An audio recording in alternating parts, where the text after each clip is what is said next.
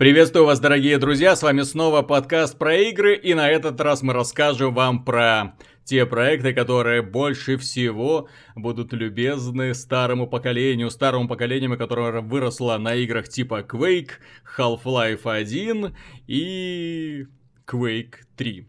Да, э, все-таки все-таки есть небольшая разница между первым квейком и третьим квейком.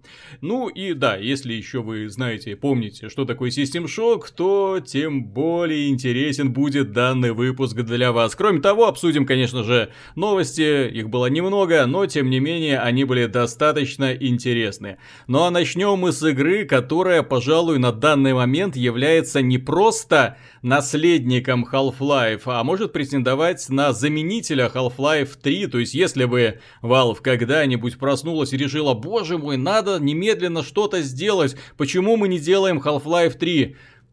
Поздно.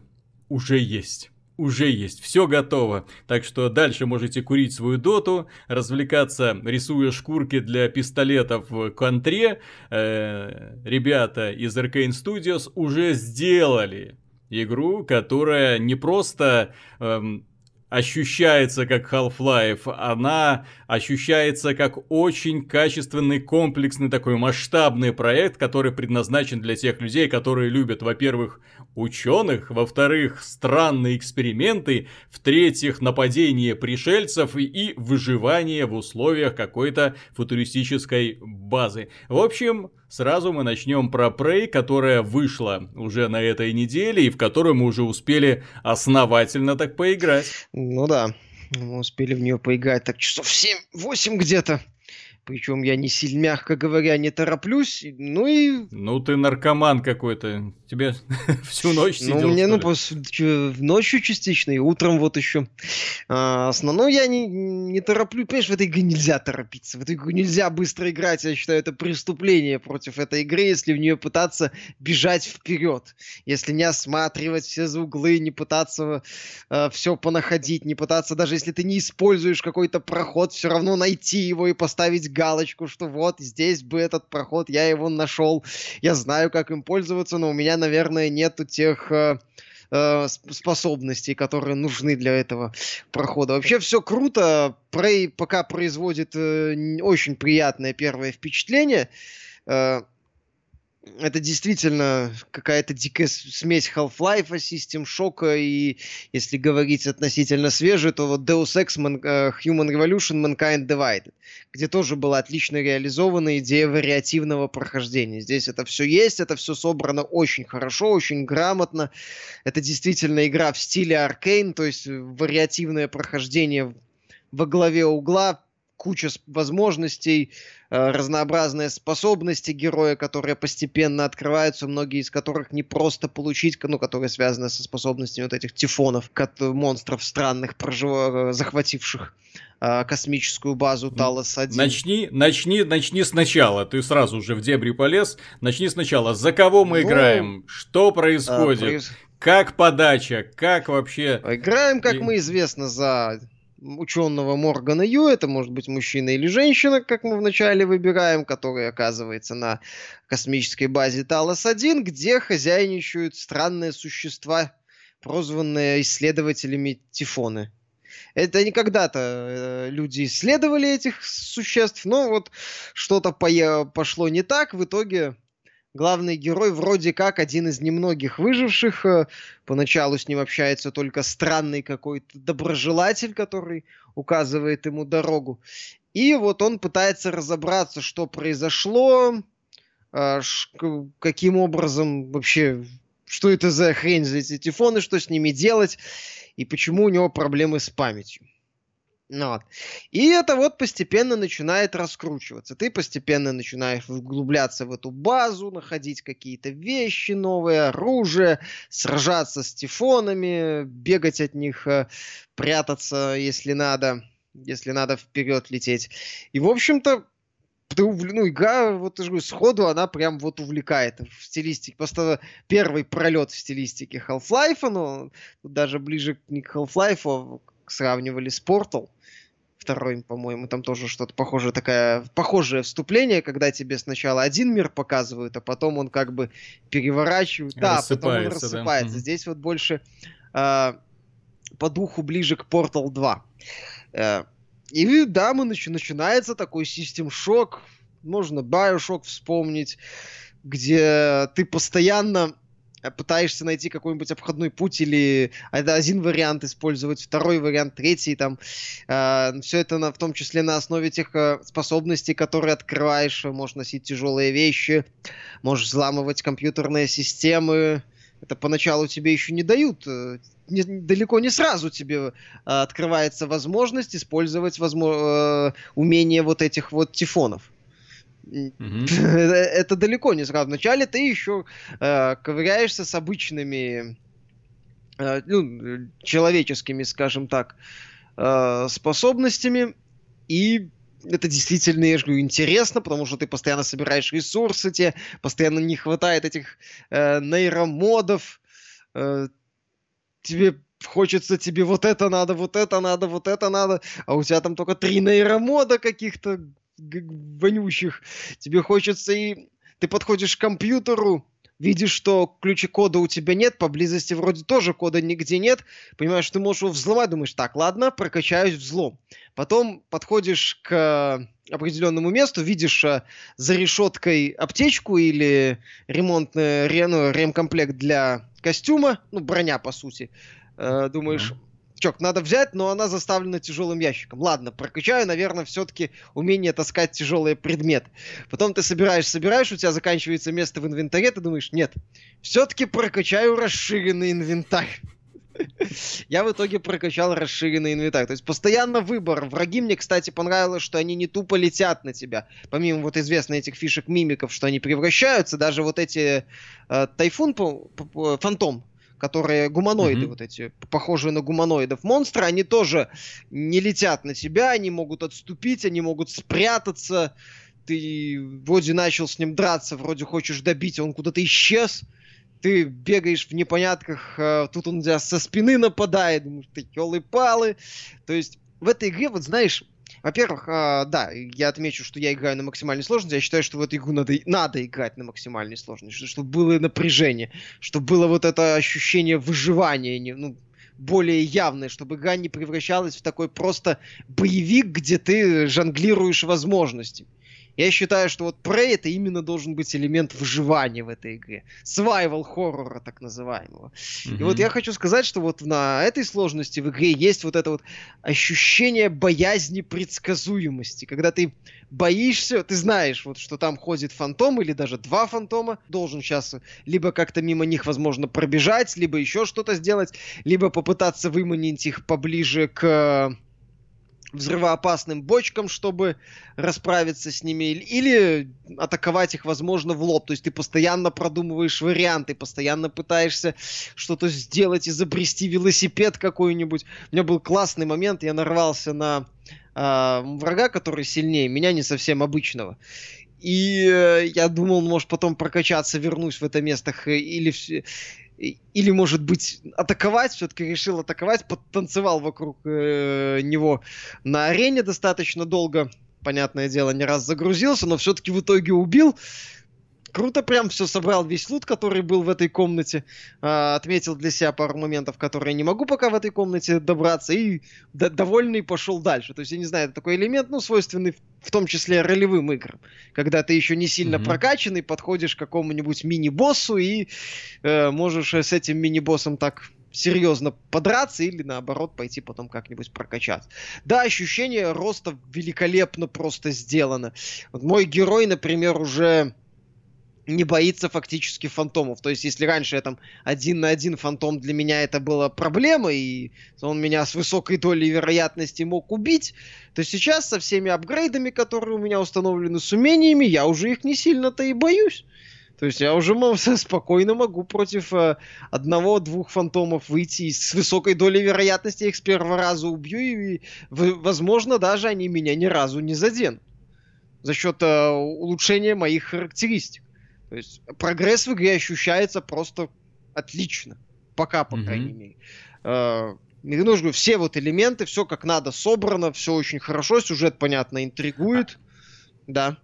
Но он как, как интригует? Э, там э, только за счет записей, которые тебе встречаются, или что-то развивается? Нет, ну как мы, как мы знаем в начале, что главный герой был все-таки одной из важных фигур э, этого эксперимента, соответственно, угу. интересно, что будет дальше. Опять же, там появляются персонажи, действующие лица, мотивы которых я раскрывать не буду, но тебе интересно идти вперед, э, тебе дают вот пару таких намеков на возможную концовку, ну, которую, в принципе, можно смоделировать, но все равно ты задумываешься о некоторых вещах, ты задумываешься вот о том, что с героем происходило, как вообще может, что, что будет дальше э, с этой вот э, идеей э, использования способностей тифонов на людях, потом э, эксперименты с этим связаны.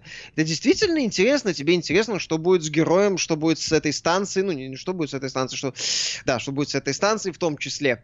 И что вообще здесь в том числе происходило, потому что, как я уже сказал, у героя проблемы с памятью, и, соответственно, ты э, вместе с героем познаешь заново некоторые моменты, в том числе его биографии, которая достаточно неплохо сделана. Ну, вот это вот постепенное раскручивание прошлого героя неплохо сделано, mm-hmm. и это интересно, это увлекает. Опять же, да, здесь повествование в стиле того же Dishonored, Half-Life, ну, Bioshock Infinite частично. То есть э, без э, явных постановочных сцен, где ты слушаешь записи, смотришь какие-то ролики, слушаешь э, моменты э, аудиозаписи, которые находишь, слушаешь тех, с кем кто с тобой говорит, э, наблюдаешь за какими-то моментами, причем тебе не обязательно тыкают лицом, посмотри сюда. Ты можешь некоторые моменты просто запомнить, ну, отметить для себя, э, посмотреть оглянуться, так сказать, найти, возможно, еще какую-то полезную информацию и пойти дальше. Но это будет такой вот э, моментик в кусочек мозаики, которую ты собираешь.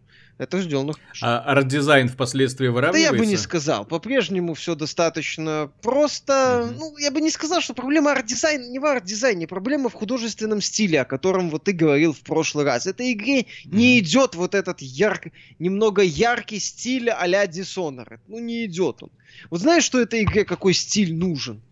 Стиль Doom а перезапуска вот такие мрачно, ну такие вот техногенные, прям вот металл, который ощущается. Вот в Думе ты смотришь на лабораторию, у тебя в, на языке вкус металла появляется. Ощущение, mm-hmm. что ты какое-то железо лизать начинаешь. То есть вот ты прям оказался вот в этой, да, вот в этой металлизе, вот этой вот тюрьме из металла э, с таким mm-hmm. иногда простоватым дизайном, но все равно вот в Думе и было ощущение вот этой базы, именно мрачной, правильной. А здесь она ярковатая, она вот эти вот такие забавные персонажи, Э, в целом такой стиль с привкусом того же Биошока Ардеко там, по-моему, был. Здесь тоже есть такие красивые э, офо- оформленные залы с э, люстрами эффектными. Ну, понятно, что это типа база, исследование, жилье. Но все равно такому вот, э, если мы не говорим об альтернативном прошлом, возможно. Мы mm-hmm. не говорим о каком-то аналоге прямом Биошока, где именно такое общество, построенное э, выдающимся гением. Нет, мы говорим об э, космической станции, построенной для изучения, исследовательской. Соответственно, в ней немного не вот этот вот ярковатый стиль, он немного неуместен. Этой игре нужен стиль, нужна стилистика Дума, мое мнение. А, тем более, что в этот раз авторы Э, могли не, обяз... не обязательно, не добивались 60 э, FPS, как э, id Software, не нужно было в Pro 60 FPS на консоли. Mm-hmm. Хотя, мне кажется, нужно, ну ладно. И они могли сделать чуть больше деталей. Но мое мнение, с художественным стилем они не попали. Возможно, если бы это была альтернативное прошлое, это бы как-то... Ой, альтернативная история, там условная 70-я альтернативная.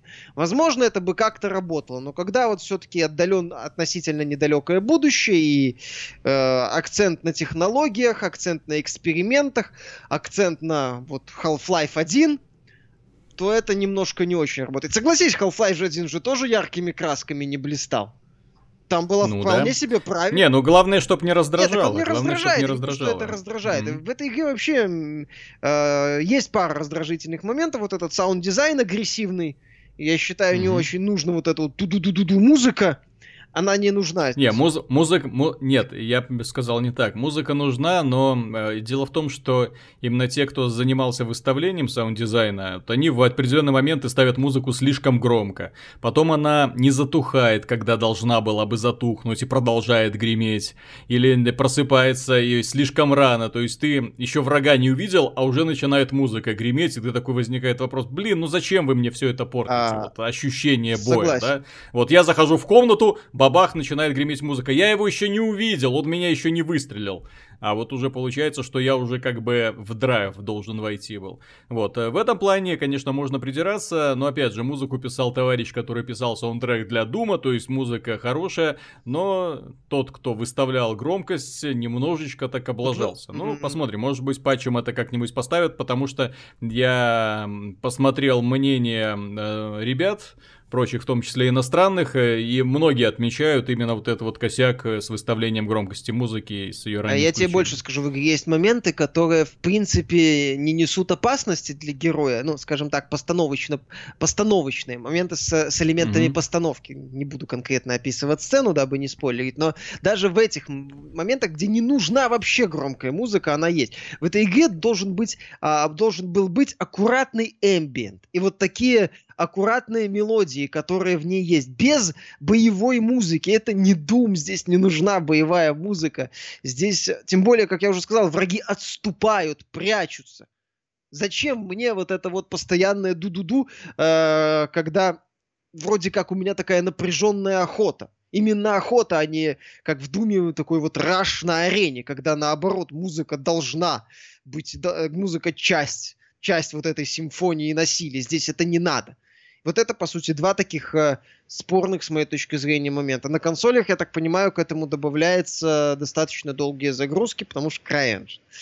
Вот. На PC все, никаких проблем, оптимизация с оптимизацией все отлично, летает, настройки в наличии, загрузки быстрые, быстрые загрузки, ну, быстрое сохранение, быстрая загрузка работает как надо, загружается мгновенно, все хорошо. Технической части PC-версии у меня претензий нет вообще никаких и близко. Все отлично, все хорошо. Вот, то есть, по сути, к игре ну, два, прекрасно. два таких, две оговорки.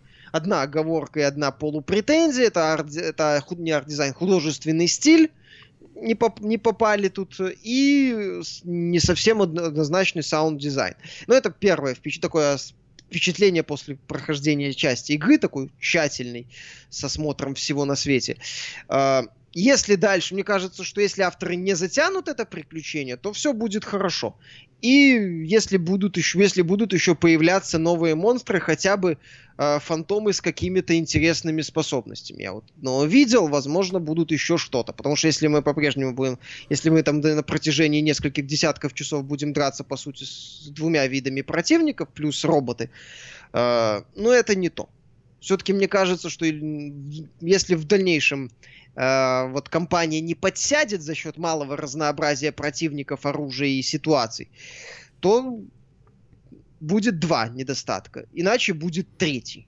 То есть а как там вообще с выбором оружия? Ну, Много интересного, забавного? А, нет, пока я нашел э, пистолет, вот этот вот арбалет, который отвлекать должен противников, то она больше про вариативность. Она не... Э, ну, mm-hmm. разнообразные гранаты уже нашел вида три. Там электромагнитные, например, вот эти офигенные гранаты, которые врагов в материал превращают. Mm-hmm. Отлично. Кстати, авторы про... Э, не соврали, когда сказали, что не хватать будет нейромодов. Не хватает, даже когда я прокачал умение создавать нейромоды. не помогает, mm-hmm. все равно не хватает в этом плане развитие сделано отлично, сбалансировано хорошо, не так, что ты, ты мгновенно практически в Супермена превращаешь. То есть, вот как-то так же. Игра может подсесть под конец, может не подсесть. Надеюсь, что не подсядет, надеюсь, что все будет хорошо, что еще будет желание вернуться, тем более с учетом всей вариативности игра к этому этому активно способствует. Но именно атмосфера Half-Life должна очень хорошо чувствоваться когда ученый спасается, при этом превзнемогает всякие проблемы. Я только надеюсь, что не будет провала в мир вот этих вот пришельцев для того, чтобы разбираться с ними на их стороне. Ну... Как мы помним, это первую часть Half-Life очень сильно так подпортило, когда вот это ощущение милитаризированной базы, которую ты покидал, э, внезапно разбивается какое-то странное такое нагромождение форм, цветов и непонятных врагов, с которыми приходилось сражаться. И не было ощущения какой-то от победы. Ну, вот, очень хочется верить, что они с этим справятся. Кстати, по поводу разнообразия врагов, вот тебе, пожалуйста, классический вариант, да, то есть Ахопа в один прекрасный момент прибывает десант и начинает глобальную зачистку всех, в том числе и тех профессоров, которые здесь встречаются. Так что, ну, я очень рад за Arkane Studios. В принципе, те минусы, которые мы выделяли в, как, при осмотре демоверсии, они остались. Но, как я уже сказал, они не критичны, если вас захватывает сам игровой процесс. Если вам нравится именно вот это вот скрупулезное исследование, осторожные сражения, упор на интересное вот это вот э, взаимодействие разных элементов, когда ты собираешь, потом апгрейдишь, потом чувствуешь усиление своего персонажа и усиление оружия, которым ты пользуешься, и понемногу начинаешь вот из этого лабиринта вот так вот его узнавать все больше и больше, открывать новые двери, открывать новые возможности, возможности класс. Вот мне это очень нравилось э, по таким играм, играм как System Shock, как Deus Ex, как Bioshock. Э, и я очень рад, что Prey стал вот очень достойным наследником этой концепции. И что меня очень радует, то что вот эта игра это не Dishonored. Вот что важно понять. То есть это не Dishonored. Это есть люди, которые могут думать, что это и то же самое, только в космосе. Нет, это совершенно по-другому играется, совершенно по-другому ощущается. Там это стелс, такой фэнтези стелс, я бы даже сказал, с применением всяких паранормальных способностей. Здесь это именно такая крутая научная фантастика, научно-фантастический боевик, нелинейный, с, не, с нелинейным прохождением, с нелинейным развитием героя. Причем выбирать э, пути развития невероятно сложно, потому что, как уже Миша Миша отметил, всего постоянно не хватает. Приходится быть очень внимательным при осмотре окружения, приходится через силу, да, ну, если играешь на максимальной сложности, если там какая-нибудь дрянь ходит, но все-таки заходить в эту комнату для того, чтобы схватить нейромод и убежать. По крайней мере, или попытаться убежать. Или убить общем, эту дрянь и собрать с нее лут. Или, или попытаться убить, да. Ну, насколько я заметил, патронов там не так, чтобы много. Ну, там пистолет того, сам чтобы по там мочить не всех очень. направо там, и налево. Угу. Решая, ну, у меня, по крайней мере, персонаж заточен не в последнюю очередь на этот гаечный ключ которым он не слабо так всех дубасит, там соответствующие перки есть, которые, прока... да, ты которые прокачивают. Это вот пушка, которая пеной стреляет, тоже э, угу. используется. Пока нет, там э, того, что тупо расстрелять, это не вариант. Это вообще не вариант в этой игре. Э, потому что там, в принципе, пока, ну пока, по крайней мере, я автомат условно не нашел. Или там какую-нибудь снайперскую винтовку. Здесь именно подманить врага, например, к бочке, как я говорил. Ну, не к бочке, к баллону со взрывчатыми веществами. Mm-hmm. Как-нибудь еще придумать что-то. Гранату использовать крутую. Вот, замедлить его действие пеной и так далее, и так далее. То есть все в этом плане это не шутер, не чистый шутер ни разу. Это именно такой вот боевик, где ты пытаешься собрать ряд моментов, чтобы как-нибудь наиболее эффективно убить противника. И это классно, это работает. Итого, поклонникам классических игр играть, точнее сначала покупать, потом играть очень рекомендуем. Ну да, все-таки осталось нам, не знаю, сколько-то, наверное, половину уже игры прошел, но посмотрим на оставшуюся часть. Может быть, там в конце нас все разочарует, и мы потом напишем от, э, отрицательную рецензию, но пока все очень хорошо на, развивается. А, что касается других классических игр, тем людям, которым очень нравится первый Quake, которым хочется вернуться во времена Quake, для них 9 мая выходит игра Strafe. Это игра, которая ну, позиционируется создателями как плоть от плоти классических шутеров. Она пиксельная, она имеет примитивную графику, в ней очень много крови, противники рассыпаются на кусочки, вот, оружие в руках это просто, ну, кубики там с циферками, ты там не можешь даже насладиться его внешним видом этого оружия. В общем, создатели постарались сделать так, чтобы игра выглядела даже хуже, чем самые первые трехмерные шутеры на момент своего выхода. Мне в этом плане очень забавляет вот эти вот новое поколение, новая порсель, которая пытается делать игры в стиле старой школы. Ну не выглядели так плохо старые игры, не выглядели они так плохо, настолько плохо они не выглядели. Вот, я специально после этого запустил первый Quake, ну, ну, ну, тут все ж хорошо. Ну, и с точки зрения красок, и с точки зрения вида оружия, и противников, и все. Ну, ну, не выглядело оно вот так вот кошмарно, как вы пытаетесь изобразить. Но нет, они считают, что именно так. Более того, в игре есть даже опция сделать игру еще хуже. Ты нажимаешь, и вот эти вот страшные квадраты рассыпаются в пиксели. Ну, вообще прелесть, да, то есть э, сложно становится что-то разобрать и рассмотреть. Но, тем не менее, несмотря на внешний вид, несмотря на такую попытку э, понравиться старой школу, э, игра очень бодрая.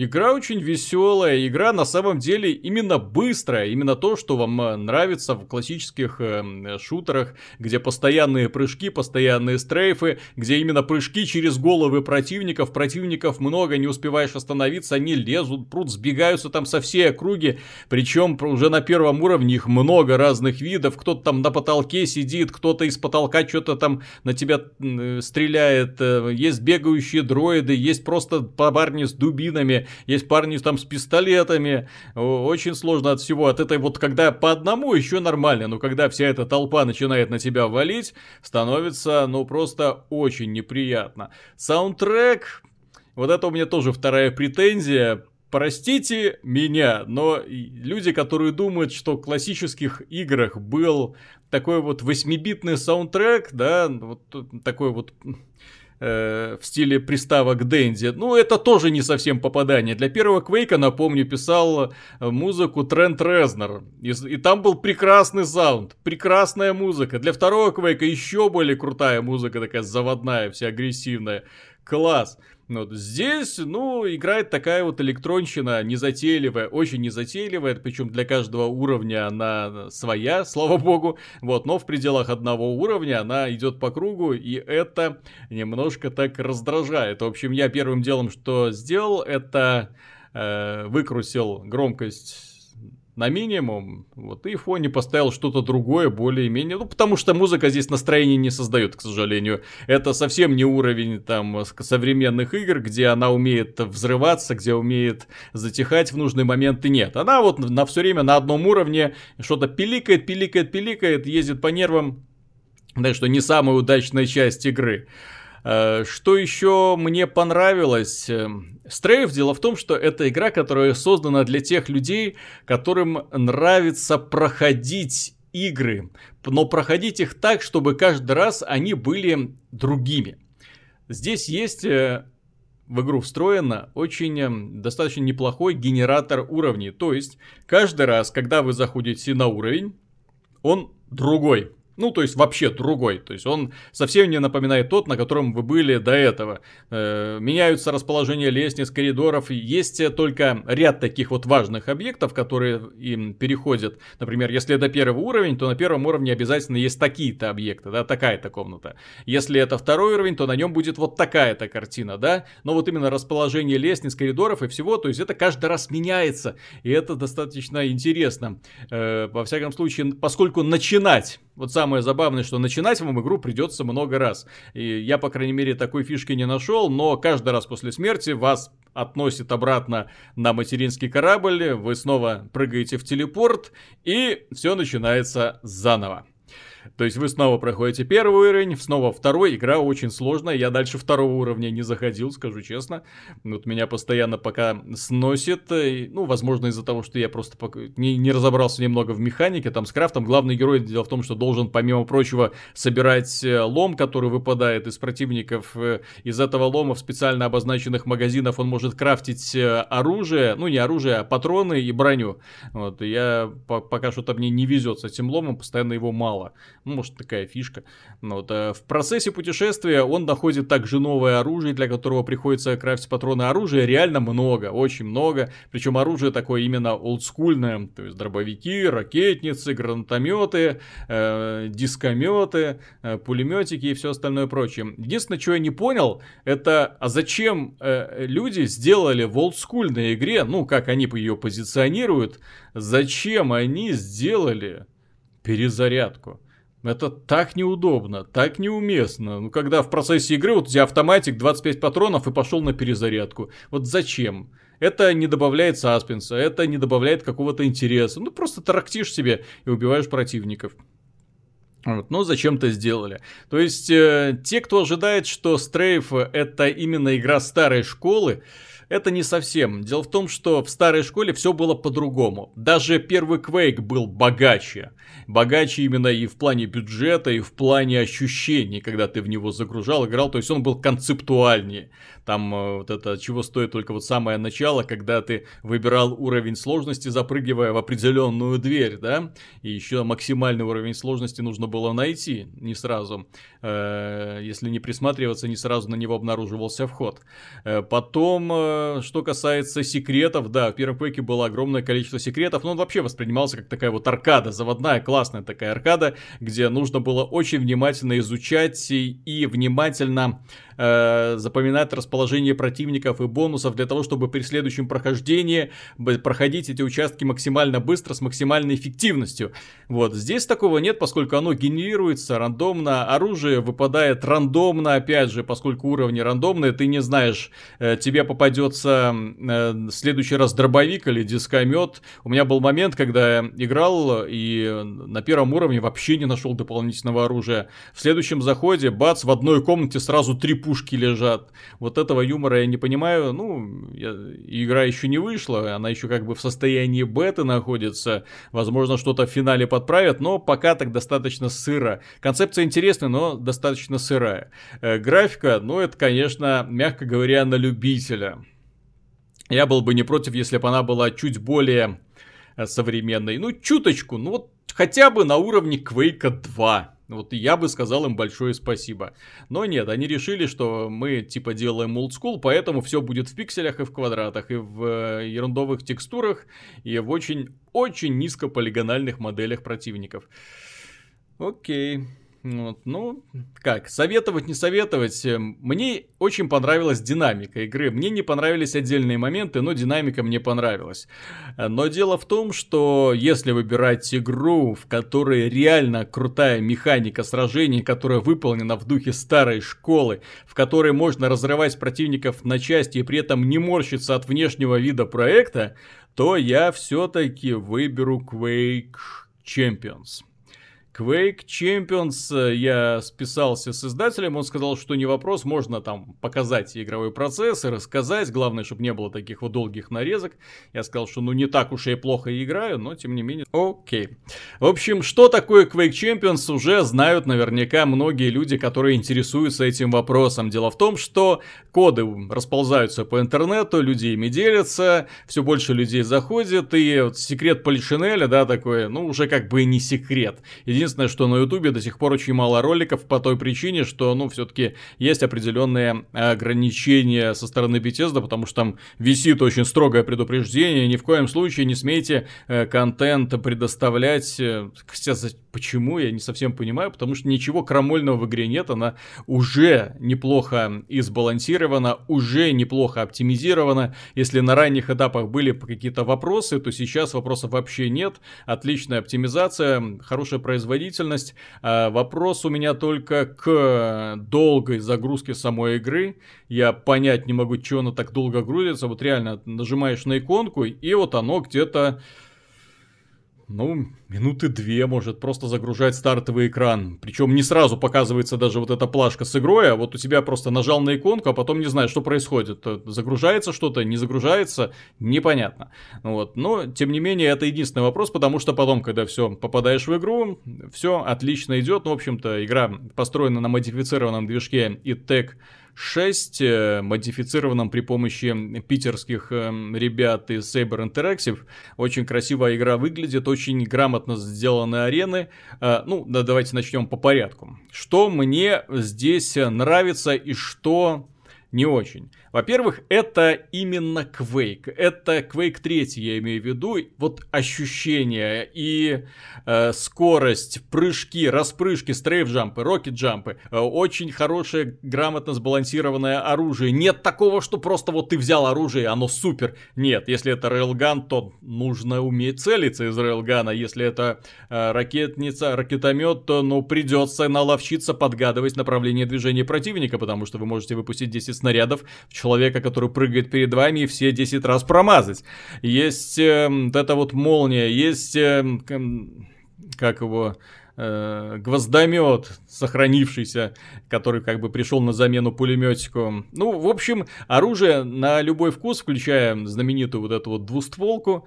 И самое приятное состоит в том, что игра, поскольку она основно бесплатная, заточена под микротранзакции, в ней можно впоследствии поменять шкурки этого оружия на более классические. Дело в том, что если мы играем вот сразу по умолчанию, то вам дают новые пушки, которые нарисованы, ну, я бы не сказал, что плохо безыдейно, я бы сказал так. Ну, просто нагромождение каких-то спаянных кусков металла. Я не могу понять э, их душу, да, то есть я ну, не чувствую ощущения вот того, того, что я владею каким-то оружием. Вот у меня ощущение, как будто в руках какая-то пластиковая игрушка. Нет отождествления себя и оружия, и тех снарядов, которые из него вылетают. Ракетница выглядит как-то не как ракетница. Э, снаряд, а, оружие, которое стреляет молниями, как-то не так тоже. Автомат, ну, как-то странно. Хочется быстренько на что-нибудь другое такое поменять, и в игре есть для этого все возможности. Дело в том, что для каждого оружия есть альтернативные скины, и я уверен, что со временем они появятся, их появится больше. Это скины из предыдущих игр серии Quake, из первого Quake, из второго, третьего, четвертого, которые переделаны так, чтобы, ну, выглядеть современно, это не прежние низкополигональные такие кусочки, это очень классно, красиво нарисованное оружие э, с сохранением вот этого вот угрожающих прежних форм и также интересно стреляющих. Класс! То есть именно если играть, то первое, что я захочу поменять, это именно шкурки оружия, для того, чтобы это были не цветные игрушки в руках. Второй момент это герои. Штука противоречивая. В Quake есть герои, и все герои обладают разными пассивными и активными характеристиками. Точнее, активная характеристика у всех одна, ну, точнее как, одна активная характеристика на каждого героя, и они очень разные, эти активные характеристики, что автоматически накладывает отпечаток, очень серьезный отпечаток на баланс. Ну, то есть, один герой может просто пульнуть вперед снаряд, и все. Ну, тут причем с, большим вероятностью, с большой вероятностью, что он промажет. Ну, то есть толку. То есть он пустил, снаряд летит, у него вернулся и ушел. Другой герой может излечиться. Вот просто вот на лету хопа излечился. Может взять и, и третий герой может взять и исчезнуть. Э, и, и перебежать в другое место. Или спрятаться, или наоборот выбрать позицию для атаки и выстрелить тебе в спину. Еще один парень может устанавливать перед собой непробиваемый щит, что тоже как бы позволяет ему отступить купить. Ну, то есть, э, очень понравилась мне способности паладинши э, темной, которая устанавливает специальный знак, и, через этот знак могут лечиться как она сама, так и союзники, а враги, наступая на него, взрываются. То есть... Э, вот, как это сбалансировать, я не знаю. Я не скажу, что они вносят вот данные способности, вносят большой большую проблему влияют на баланс, но все-таки очень порой раздражает, когда внезапно перед тобой, то есть ты думаешь сейчас сделать фраг, а перед тобой цель одна исчезла, вторая полностью отличилась. Блин, ну елки-палки, почему нельзя было сохранить классический Quake? Ну хотя здесь, учитывая влияние сообщества, более чем уверен, что впоследствии появится режим, в котором, ну, будет всеобщая уравниловка. Вот. Э, что еще мне не очень нравится в героях, то что у них а, совершенно разные пассивные параметры. То есть э, пассивные параметры, параметры это максимального здоровья, брони и скорости. В этой игре скорость жизненно необходима, э, потому что, ну, не, не имеет большого значения, сколько у тебя здоровья, если ты еле передвигаешься. Тебя просто нашпигуют оружием, э, нашпигуют патронами и убегут. Здесь очень важно быстро передвигаться, быстро уходить от атак, быстро телепортироваться. И если, например, ты видишь, что противников много, то лучше, на самом деле, э, унести ноги, отличиться, отожраться аптечками и вернуться. Но если у тебя нет скорости, ты этого просто не сможешь сделать. И поэтому приходится изворачиваться. Арены построены так, чтобы стимулировать игроков контролировать территорию, именно возвращаясь вот эта вот классическая концепция контроля карты.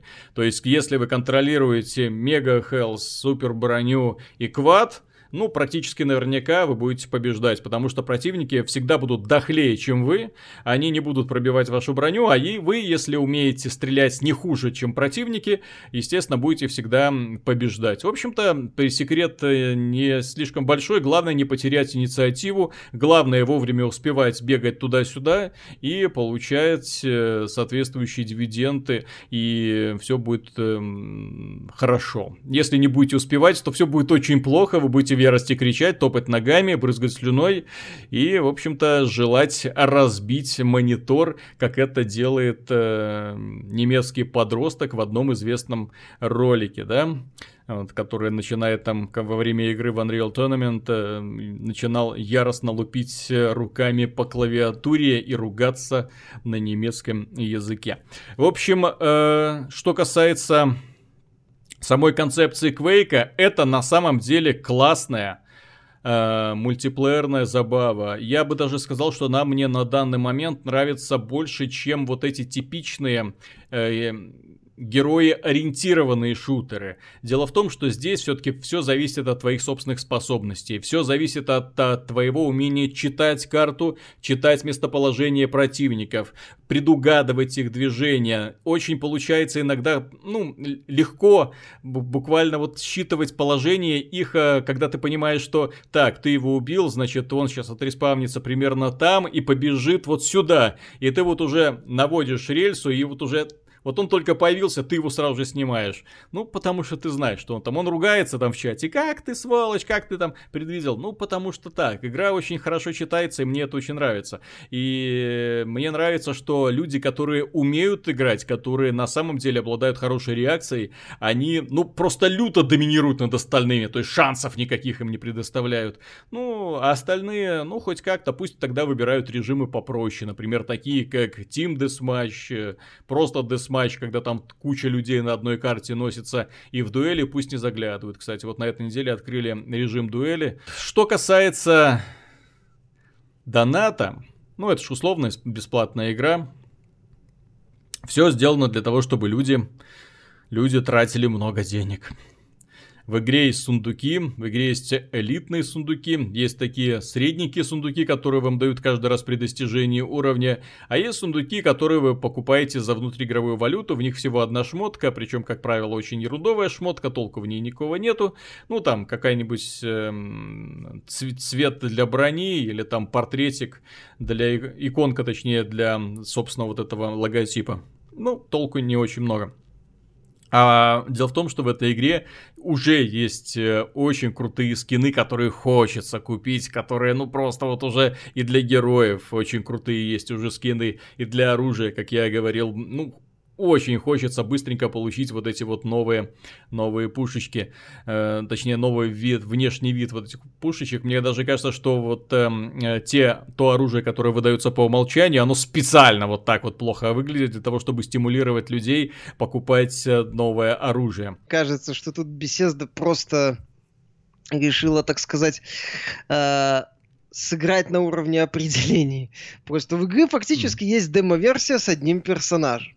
Но они вот mm-hmm. решили, что посмотрите, игра условно бесплатная, все доступно, даже без вливаний, поэтому добавили вот этот вот момент с временной, с, с арендой героев за выполнение дополнительных каких-то испытаний. Ну, это, это такой просто, мне кажется, чистый, чистой воды маркетинг. Просто чтобы сказать, что игра условно бесплатная и все доступно. Без необходимости вливать деньги. Вот это просто оправдание вот этой фразы. Вот и все. Потому что, мое мнение, ну, со стороны это выглядит, что у игры есть как демо-версия и полноценный э, проект. Ну, демо-версия только mm-hmm. позволяет играть со всеми одним персонажем. Здесь э, мне очень понравилось то, что они в итоге вот с каждой недели, вот когда они открывают доступ к бете, там же постоянное обновление, постоянно что-то улучшается, улучшается сетевой код. Если поначалу было какое-то ощущение, как будто ватное что-то такое, да, то есть, ну, как будто все пули попадают в противников с задержкой, то сейчас это уже проблема исчезла, уже понятно, что сетевой код отличный, при том, что играешь ты на каком-то там, эм, не, не на местном сервере, да, а на каком-то там между международном сервере, где он находится, черт кто знает. Вот, и, и ощущений таких вот дискомфорта нету. Плюс э, игра реально очень круто выглядит. И в игре реально очень хорошо ощущается оружие при попадании в противника. Не, не, по тому, не по тем циферкам, а именно по саунд-дизайну. Кстати, когда на Windows 10 я включил вот эту вот эм, технологию Dolby Atmos, э, которая, ну, появилась при помощи вот этого Creators Update последнего, э, звук углубился, улучшился, и как-то так даже, я когда запустил ее снова, я подумал, боже, они что, звуковой движок поменяли, потом вспомнил, что, оказывается, у меня Dolby Atmos этот включен, который усиливает это впечатление от окружения. На самом деле, игра звучит э, сейчас очень достойно, это раз, что мне нравится. Во-вторых, очень классные герои, которых ты реально начинаешь уже узнавать и ненавидеть. Ну, потому что у многих из них способности, ну, мягко говоря, раздражающие. Есть э, очень хорошо продуманные, вот то, что мне нравится в Quake, всегда нравилось, это очень хорошо продуманные арены, где создатели, ну, на, на самом деле так, где мы поставим это оружие? Почему мы его здесь поставим? Да, почему мы его поставим вот здесь, а не немножко выше? Да, то есть для того, чтобы э, стимулировать игроков постоянно двигаться. Чем мне увлекает вообще концепция Quake Champions, э, даже несмотря на героев, даже несмотря на то, что эти герои так сильно отличаются друг от друга. Ну, в конце концов, если будет какой-то дисбаланс, все выберут какого-то одного героя, да и будут им играть, черт с ним уже. Дело в том, что в этой игре э, на самом деле приходится э, учитывать вот обращаю внимание, ни в Call of Duty, ни в Battlefield, ни в Overwatch, там, ни в каких-то Paladins, ни в Counter-Strike, больше нигде не нужно запоминать э, время возрождения э, предметов на карте. Не нужно контролировать э, особо важные объекты при их там возрождении. Не нужно пастись возле квад дэмэджа за секунду до того, как он отреспавнится для того, чтобы его подхватить.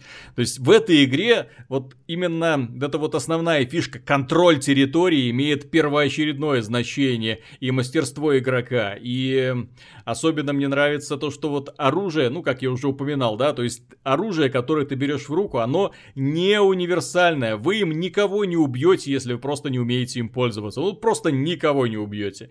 Вот, и, и это не может не восхищать. При том, что в отличие от контры, где, например, нужно знать вот эта вот особая система разброса пуль, да, то есть учитывать э, ее, то здесь как раз именно стрелять, стрельба в точку. Но эта точка уже для того, чтобы держать противника в прицеле, ну, мне кажется, нужен уже нужно обращать внимание на статьи на нашем сайте, в том числе в которых обозреваются всякие мышки, клавиатуры и прочие, которые позволят вам немного улучшить э, контроль, немного улучшить точность, скорость реакции и все такое прочее. Вот, так что это игра, которая уже изначально заточена под киберспорт, и мне это очень нравится. Кстати, по поводу классики и знаменитых имен, дело в том, что компания Remedy, известная как создатель Макс Пейна, Алан Уэйка, Quantum Break. В общем, эта компания... Э, Макс Пейн, Алан Вейк, может быть, они специально так все в рифму делают. Так вот, дело в том, что эта компания, ну, недавно эм, расторгла насколько я понимаю, свои отношения с Microsoft и пошла куда-то на вольные хлеба. Она сейчас занимается шутером Crossfire для китайской компании, ну а на этой неделе стало известно, что она в сотрудничестве с издателем 505 э, разрабатывает, 505 Games разрабатывает какую-то одиночную игру, которая, как обычно, будет удивлять нас сюжетом, кинематографичной подачей и всем таким прочим. Вот мне интересно, а кто-нибудь верит, что Remedy без поддержки крупного издателя и хорошего бюджета, ну именно хорошего бюджета, да, может сделать что-то хотя бы на уровне, ну я не говорю Quantum Break, ну хотя бы на уровне Alan Wake. Не, так а вообще без поддержки издателей и хорошего бюджета кинематографичную игру сделать в принципе сложно. Кинематографичность ну, да. штука не дешевая сама по себе. Ну, только если мы не говорим о, не, о кинематографичности в стиле симуляторов ходьбы, но я не думаю, что компания Remedy э, имеет в виду такую кинематографичность. Я думаю, что она имеет в виду хорошую постановку. Хорошая постановка с актерами и motion capture и всем этим и прочими развлекательными вещи, составляющими стоит серьезных денег. А 505 Games это не та компания, которая известна благодаря изданию блокбастеров. Компания, которая помогает э, а сравнительно небольшим студиям издавать свои проекты. Это такой ну, издатель, скажем так, старомодный в каком-то смысле. Она вот, в частности, была издателем физической копии, как моя Rocket League. Она издавала проекты Drift, она издавала, э, принимала участие в дистрибуции изданий проекта Sniper Elite 3. Вот. Brothers A Tale of Two Sons тоже была издать. Ну, то есть это не та компания, от которой мы привыкли э, видеть хоть даже проекты, э, которые хоть ну, на, на расстояние в пару световых лет подошли бы к играм от Bethesda. Вот. Я даже больше скажу. Дело в том, что это не та компания, у которой хватит духу впутаться в авантюру создания сюжетного боевика с кинематографичным сюжетом. Потому что это однозначно самоубийственная затея. Я же вот сейчас, если у вас нет хорошего рекламного, в том числе бюджета, да, и какого-то способа продвигать, потому что Remedy как-то уже совсем не помогает имя создателей Макс Пейна. Да. Да, то есть, вот Алан Вейк еще вот на этом вот как-то выехал. Но после Алан Вейка э, Quantum Break делали уже создатели Алан Вейка, а не Макса Пейна. И во многом именно это помешало игре хорошо продаваться. Ну, потому что пользователи были, мягко говоря, расстроены Алан Вейком. Ожидалось одно, получилось совсем ну, другое. Да, у него было смешанные отзывы, так сказать. Quantum Break тоже не дошел. Да игра просто убивала своим однообразием. Ну, в том числе, да. Не в последнюю ну. очередь проблемы были в, в однообразии. Так или иначе, круг, новые проекты от Remedy, крупные издатели – деньги давать не стали, я так понимаю. Возможно, Remedy захотелось свободы. Судя по тому, как работает 505 Games, я же говорю, они в большей степени дистрибьюторы и помощники, чем а, именно Свобода. издатели. То есть про компания, которая полностью контролирует а, разработку, которая вкладывает в разработку серьезные деньги. Там, по-моему, говорилось, что че, разработку будут финансировать в том числе сами Remedy. У них же сейчас проект с этими, с разработчиками Crossfire второй Mm-hmm. То есть они тут делают кооперативную часть для этой игры. Вот, пожалуйста. То есть я бы не стал, я не точно, вот этот P7, понятно, что это, возможно, будет интересная игра, но это точно не стоит ждать от нее какой-то выдающейся постановки. Именно дорогой, красивый, эффектный. Не, не тот издатель. В комиксах. Вернуться ко временам Макса Пейна и Кстати, сделать комиксы. Кстати, а ты знаешь, сейчас это будет работать? Сейчас mm-hmm. это будет прекрасно работать, как мне кажется. И идея с комиксом... Особенно, когда комиксы так да, популярны когда в целом стали, сейчас да? Э, подача материала во многих играх э, перестала, ну, в целом перестала иметь какое-то супер принципиальное значение, когда многие компании спокойно относятся к невыразительной подаче. Отлично зайдет. Я тебе больше скажу, лучше зайдет, чем условная Сибирь или третья, где... Что-то, третья. Третья, где жуткую лицевую анимацию тебе тыкали буквально в лицо. И ты смотрел на это, думал, господи, за что? Зачем? Как? уберите, пожалуйста, все это. Я не хочу на этот кошмар смотреть. Вот. А дайте мне текст, дайте мне постанов... эти статичные картинки. Вот. Мы, кстати, персону пятую вспоминали. Там же тоже все с подачей все очень приземленно. Не мешает это быть ей великолепной игрой. Не мешает. Вот если Remedy все же все-таки смогут в механику, то проблем не будет. Если они сделают снова какое-нибудь э, достойное продолжение-развития идей Макса Пейна, ну, что, плохо будет? Вот э, ты будешь против э, э, какого-нибудь э, хорошего такого сюжетного боеви, ну, боевика, где сюжет не последнего места занимает, но при этом э, постановка заменена на качественные картинки, на качественный комикс. Почему нет? Я не против. Да я ну, только вот за. Именно. Я только Дайте, за. Я Дайте за. 2. Ну, по поводу Дайте 2, на этой же неделе вышел Mario Kart 8 Deluxe. Что-то я не слышу по ту сторону экрана каких-то восклицаний, хлопков, не знаю, радостных. Ох. Или там хотя бы, знаешь, такого изумленного, такое... Ура! Наконец-то! Так ждали, так ждали! Каждый раз, когда начинаешь говорить эм, про игры Nintendo, знаешь, у аудитории лица скучнеют как-то так. Ну это же для детей. Марио, тем более карт, тем более 8, тем более Deluxe, тем более для Nintendo Switch и за полную стоимость. Ага. За вот кого стоимость. можно убедить вот в это поиграть, а? Куча людей убедилась. На старте продажи Какую? рекордные. В том-то и дело, в том-то и дело. И все, как обычно, начинают говорить, что ну, на Switch, так и тем более, конечно, игр нету, вот люди вынуждены покупать всякое. Все, что Nintendo выпускает, и приходится покупать. Я скажу одно. Дело в том, что я уже повесил обзор.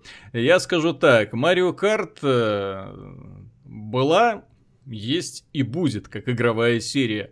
Но самое забавное, что все попытки повторить успех Марио Карта заканчивались ничем. То есть ни один из этих проектов не получил продолжения какого-то более-менее удачного для того, чтобы говорить о том, что вот мы наконец-то сделали успешную игровую серию. Нету. Краш пытался, да, Соник пытался Неплохо пытался, картинг свой. популярности да. особо и не снискал. Little Big Planet с Игбой пытались. Ой. Вот. Даже Mod Nation рейсеры пытались два раза. Два раза пытались. Один раз на PlayStation 3, второй раз на PlayStation Vita. Не получилось. Что-то вот, вот как-то Вроде бы смотришь на этот Марио Карт, да простая игра, что может быть какие-то про, очень простые кольцевые гонки, да, там, где нужно подбирать бонусы, забрасывать противника черепашьими яйцами, все, ничего сложного. А, повторить не могут. Именно повторить вот эту вот глубину, интересную механику, отличное именно физика, как это ни странно, да, физика вождения, очень специфическая, очень круто, которая встраивается в игровую механику, когда нужно тормозить грамотно для того, чтобы накапливать энергию, вырываться вперед. Ну, не получается. И вот то же самое касается очень многих игр от Nintendo, которые вроде смотришь, ну как это можно пересдавать? Да вот каждый раз вот выходит новая консоль, и Nintendo наступает, да, пересдает Mario Kart, пересдает Super Mario Bros, передает Super Smash Bros, ну что там у них еще, да, из таких вот циклов, которые которые вот постоянно обновляются, и вроде бы выглядит точно так же, как и до этого, да? Вот, но тем не менее, Nintendo умудряется эти игры продавать миллионными тиражами, а остальные такие, э, опять не получилось. Почему? Почему? Ну, Почему? Сила бренда, качественная механика, разнообразие режимов, где все работают. Все да. режимы работают. Все хорошо. Ну, я высказала одну идею в обзоре, да, которая мне э, кажется, ну, наиболее важной. Именно почему Nintendo может совершенно не беспокоиться за свое будущее. Потому что она имеет уже такую крепкую основу, которую не имеет больше ни один другой издатель. Ни один другой издатель и не будет иметь, если не поменяет в конце концов свою политику. Потому что ты смотри, сейчас никто не делает детских игр. Никто не делает игр, которые родитель может купить своему ребенку. Да? Ну, не так-то Ну, много. ты не пойдешь покупать покупать ребенку Prey, ты не пойдешь ему покупать э, Resident Evil 7, ты не купишь ему Persona 5, да, ну, по понятным причинам. Ну, хотя, в общем-то, возраст уже подходит, но тем не менее, это не те динамичные, веселые такие игры, за которыми ты сам проводил свое детство. Ты их уже, может быть, не совсем понимаешь, да? Ну вот, да, да если ты тем более не особо играми увлекаешься. А с другой стороны, ты помнишь свое детство, да? У тебя была консоль, ты играл в Супер Марио, у тебя был Марио Карт, да? Ну вот, что-то еще там, допустим, Донки Конг. И ты заходишь в магазин и видишь, лежит консоль от Nintendo, и на ней Супер Марио, да, вот это Марио Карт, все, ты приносишь, распаковываешь, садишься рядом с своим ребенком, и вы начинаете вместе играть, и ты получаешь огромное удовольствие, потому что восхищаешься, как все поменялось, боже мой, да Nintendo, да прорыв в графике, это мы можем говорить, да, да что там за графика на этой Nintendo Switch, да смотреть противно, тьфу, ну вот, а на, на самом деле человек, который играет, знаешь, с таким вот перерывом, знаешь, в 10-15 лет, ничего себе графон, ах, как круто, тем более с собой можно взять. Да это ж чудо-то какое. Рядом ребенок, и оба, знаешь, э, играют, радуются, веселятся. И самое забавное, что когда ребенок вырастет, он цикл повторится, и он пойдет покупать своему ребенку очередной какой-нибудь Марио Карт, не знаю, 10. Кстати, забавно, да? 25 лет прошло с выхода первой игры серии Mario Kart, а всего-то 8 частей вышло. Ну да. Давайте посчитаем, сколько Call of Duty вышло за это ну, время. ежегодных да? серий у Nintendo именно... Именно серий 2000... ежегодных у Nintendo-то особо и нет. Ну так и нету, потому что они делают игры под консоль. И считают, что больше-то а зачем больше? Зачем сериалить? Вот у меня э, кажется, что главная проблема Sony э, с их э, э, Little Big Planet, которая, к сожалению, провалилась Имеется в виду последняя часть. Имеется в виду, что они слишком пересериалили проект. Перес, пересериалили. То есть они, вот это так, первая часть. Так, быстро, срочно, срочно вторая, срочно вторая. Так, вторая часть выпустили. Потом третья, третья, срочно сделаем третью. Зачем? Зачем? Nintendo за это время выпустила только одну часть Super Mario Bros. U. Все. Все, и этого оказалось достаточно, чтобы хорошенько, хорошо ее продать на Wii U и спокойно заниматься другими проектами. Почему? Потому что вот прошел уже достаточный период для того, чтобы публика истосковалась по Super Mario Bros. И если вот сейчас для Switch будет анонсирована новая часть, все скажут ура, ура, хорошо, наконец-то. Если там даже никаких изменений не будет, даже если будет Deluxe версия, хорошо, давайте. Что поделать? Ну, возьмем. Вот. Так что Nintendo очень хитрая. Понимаешь, они э, делают игры для детей, но это не те не те игры, которые можно считать примитивными. Вот совсем не те игры, которые можно считать примитивными. Если посмотреть на Super Mario Kart, ой, на Mario Kart, да, ну это совсем не примитивная гонка. Это очень крутой э, боевик на колесах. Там, если поменять вот эти вот машинки на громыхающие тачки из Twisted Metal, ну да, это уже будет по-взрослому. Ну, вот. Но, к сожалению, Twisted Metal в таком формате никто не догадался сделать. Вот там только по, по аренам люди гоняют до мочи друг друга.